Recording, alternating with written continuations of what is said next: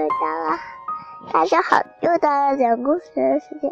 今天给大家讲一个故事，再见漂亮的小树林。好了，今天我们要讲的这个故事的名字，就像星星说的，叫《再见小树林》。这是一个来自于台湾的。小猫猫，哇，完了，小猫猫，小猫猫是吗？这本书画的非常非常的美，你觉得美吗？美，哪美呀？这是画的越来越，对吧？我也觉得特别好看。我的名字呢叫小绿，在哪呢？小绿，这个小在这儿呢，在只大公鸡。我家在大马路旁的小巷子里啊，开了一家杂货店。爸爸妈妈很忙。我又有哮喘病，所以大部分的时间我都待在小阁楼里，这是他们的店。我喜欢画画，更爱趴在窗台上，望着窗外那片神秘的绿，很神秘的绿。这是他趴在窗台上看到的样子，很大很大的一个小树林，是他的房间的样子。哎，他的房间里面好可爱呀！嘿，你看到什么了？这个小人，是他自己画的小人，他剪纸剪出来的小人。呃，那里原来是一家废弃的工厂。你看他这个都不收，多脏！对你跟他说：“小绿，你的房间该收拾啦，不然太乱了。”妈妈告诉我要把房间收拾得很干净。可是你看，他把蜡笔都放在盒子里了呀。他画完画以后，没有随便乱扔在地上，对不对？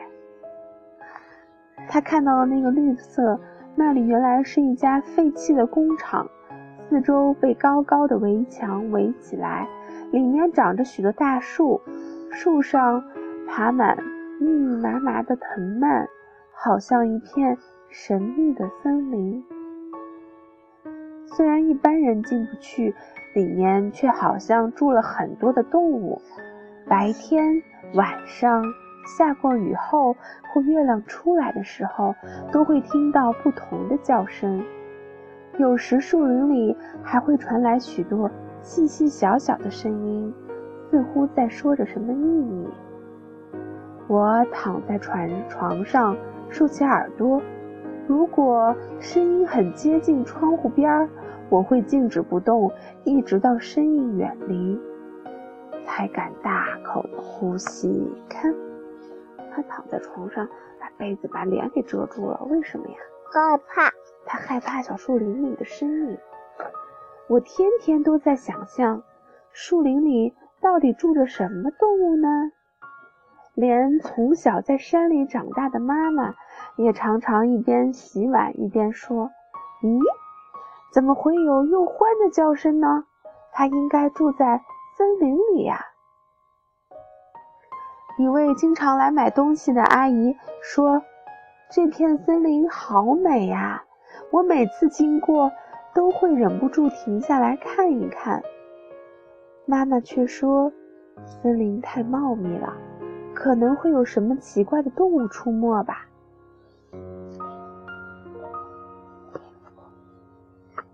我听着妈妈的话，脑海中浮出一个奇妙的画面：晚上，等大家都睡着了，动物园从树树林里跑出来，在行道树和公园间玩耍。附近山上的动物也会下山来，到森林里去探险。哇，看到没有？他们还抬着小灯笼的小兔子，还有小狗。还有小獾，好多好多小动物，是不是？他们都到这个公园里玩了。因为树林和我家只隔了一道墙，天气炎热的时候，就会有青蛙在妈妈的洗碗池里舒服的泡澡。哈哈，你看，青蛙还在这里泡澡呢。小鸟也常常飞进来。吃那些掉在地上的米粒，那只斑纹猫总是大摇大摆地把我家当成过道，爬到屋顶去晒太阳，甚至还在柜子里生了一窝小猫咪。小猫咪是不是你最喜欢的小猫咪呀？嗯，有一次，我推开阁楼的门，发现一只松鼠正坐在窗台上。我紧张地瞪着它瞧，它也歪着头望着我。我们对望三秒钟之后，它才沿着树枝跑掉了。窗台上有一些大大小小的种子，大概是它留下来的吧。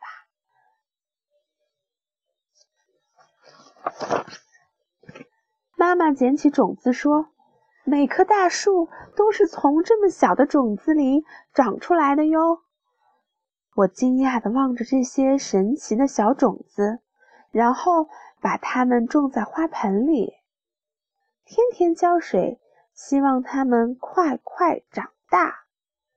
我家因为有这片树林而变得很特别。每天都有新鲜的事情发生，我决定把它变成我的秘密基地。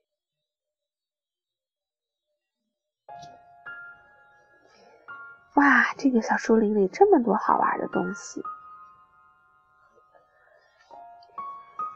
秋天的下午，树林里开满了美丽的小黄花。我想找出一些花的种子来种到我的花盆里。我拉着绳子，沿着围墙慢慢的往下爬。这是我第一次踏进我的秘密基地。哇，这个小树林，从这个角度看，好美呀！有什么呀？看这个什么？阳光透过树枝的样子，投到了地上，投到了小绿的脸上，是吗？还有很漂亮的花。好像能听到风吹过去的声音，吹的小树叶呢在嗖嗖嗖的响。我一边捡种子，一边好奇地看着这片神秘的树林。当我走到大榕树下的时候，树上忽然传来了噼噼啪啪、噼噼啪啪的声音，好像有好多好好多只小脚在匆忙地逃跑，吓得我赶紧爬回我的小阁楼里。是什么呀？画的好美呀！这本书，或许这里也是动物的秘密基地，我们又受到邀请，就不能进去吧？动物妈妈可能教给他们要和陌生人保持距离，就像妈妈告诉我的一样啊。所以我决定不再踏进这片树林了。只要每天望着我和动物们秘密的共同的秘密基地。听着神秘的动物叫声，闻着花草的清香，就很开心了。有一天早上，我在睡梦中被巨大的声音吵醒，房间里射进刺眼的阳光。我打开窗户一看，树林里的大树和花草几乎被砍光了，挖土机在阳光下挥舞着怪手，好可怕呀！怎么了？你看那个小猫身上的毛都竖起来了，因为它觉得很害怕。我生气地冲到楼下，看到被砍下的树枝凌乱地堆在一起，平常随风飞舞的叶子全散落在地上。为什么要砍树？我生气地问着砍树的工人。旁边的老板却说：“这里要盖大楼了。”这些树会挡住我的广告牌的，不准砍树！我双手护着最后一棵老榕树。这个不是你们家的，老板用力踢着树干，这是我们大家的。我气得双手发抖，他们把我又推又拉的拖了出来。妈妈跑过来抱住我，小绿，发生什么事儿了？不见了，我们的秘密基地不见了！我又哭又叫的躲回了小阁楼。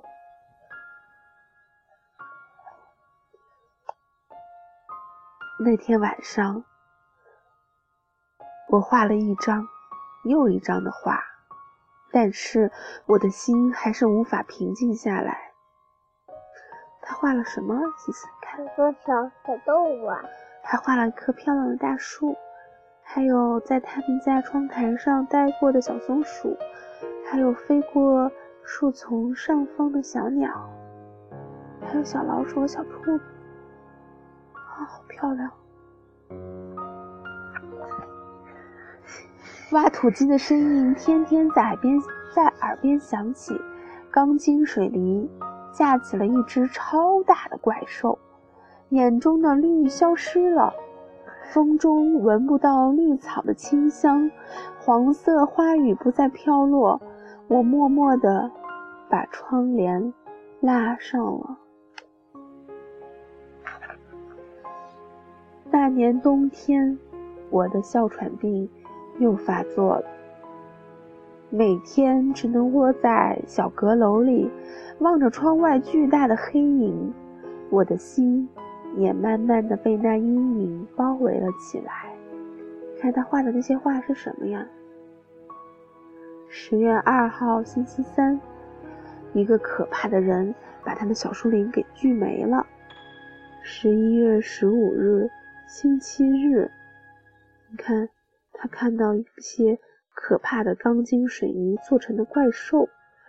十二月二十九日，星期五，这个高大的房子就像一只怪兽，在小树林的地方竖起来了。你看，这些花都枯萎了，是吗？是这个小朋友画下来的日记，是不是？直到有一天早上，我听见窗外传来了熟悉的身影。我我被围着了。我拉开窗帘，看见窗台前的小花盆里冒出许多小小的绿芽，在阳光下闪烁着亮光。我仿佛又看见从前窗前的那一片绿。你看，你发现什么了？老榕树上的树根上又生出了很多绿绿的枝叶，这些小草又开始在这里生长起来了。这个小男孩把他花盆里的那棵小树苗移到了这片被砍掉小树林的空地上。也许这里还会有一片小树林会回来的，对吧？你喜欢听这个故事吗？我也觉得是。你看最后是什么样子呀？翻到这儿来看一看。哇，是小绿带着很多人在小树林里观察动物、植物呢，是吗？